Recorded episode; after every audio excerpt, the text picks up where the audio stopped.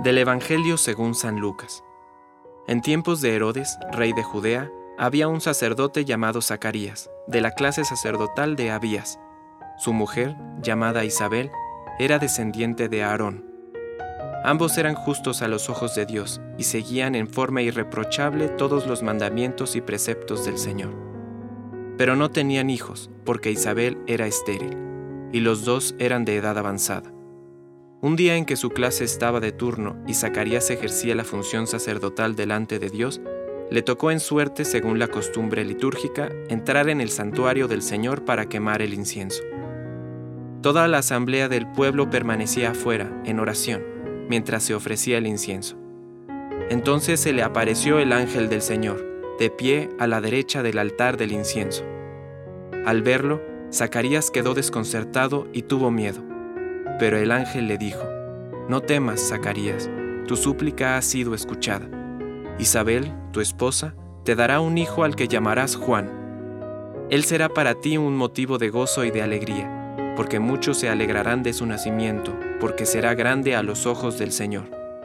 No beberá vino ni bebida alcohólica, estará lleno del Espíritu Santo desde el seno de su madre y hará que muchos israelitas vuelvan al Señor su Dios precederá al Señor con el espíritu y el poder de Elías, para reconciliar a los padres con sus hijos y atraer a los rebeldes a la sabiduría de los justos, preparando así al Señor un pueblo bien dispuesto.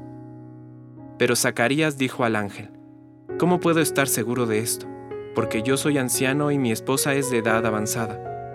El ángel le respondió, Yo soy Gabriel, el que está delante de Dios, y he sido enviado para hablarte y anunciarte esta buena noticia.